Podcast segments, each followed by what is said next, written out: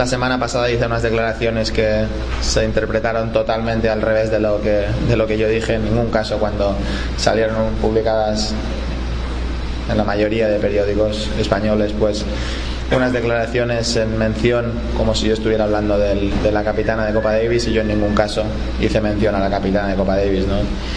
Con lo cual me sentí decepcionado y triste por, por querer alimentar la polémica sobre, sobre este tema cuando yo en ningún caso la, la busqué la semana pasada. ¿no?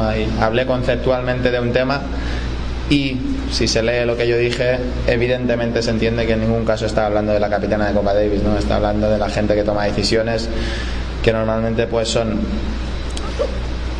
son los que mandan, son los que están por encima de, la, de, los, de los capitanes, ¿no? O sea que no, no, y tampoco me refería ni al presidente de la Federación Española en sí, ni a ningún presidente en, en particular. Me refería que normalmente entiendo que en el deporte tienen que estar gente que conozca el deporte, gente que haya pasado por todas las fases del deporte. Y cuando la gente conoce todo el deporte en sí, desde, desde cuando uno es pequeño hasta todas las fases, hasta que uno es infantil, alevín, cadete, junior, profesional, vive los torneos, vive los entrenadores.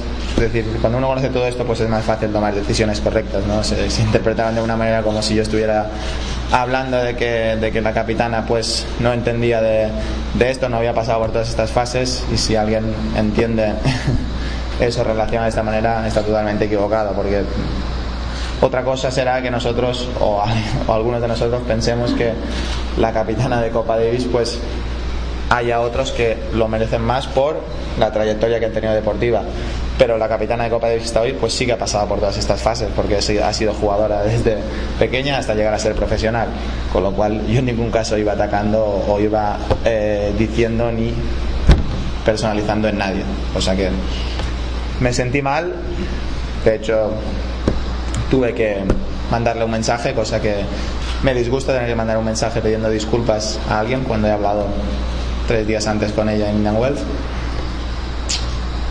Por eso no voy a hacer más declaraciones. Si las declaraciones, si las declaraciones que yo hago se quieren llevar hacia un tema que yo nunca lo, lo voy a decir, pues sinceramente con, conmigo no, no contéis para seguir hablando de, de, un tema que realmente es pasado y yo me centro en mi, en mi torneo ahora mismo que es mañana.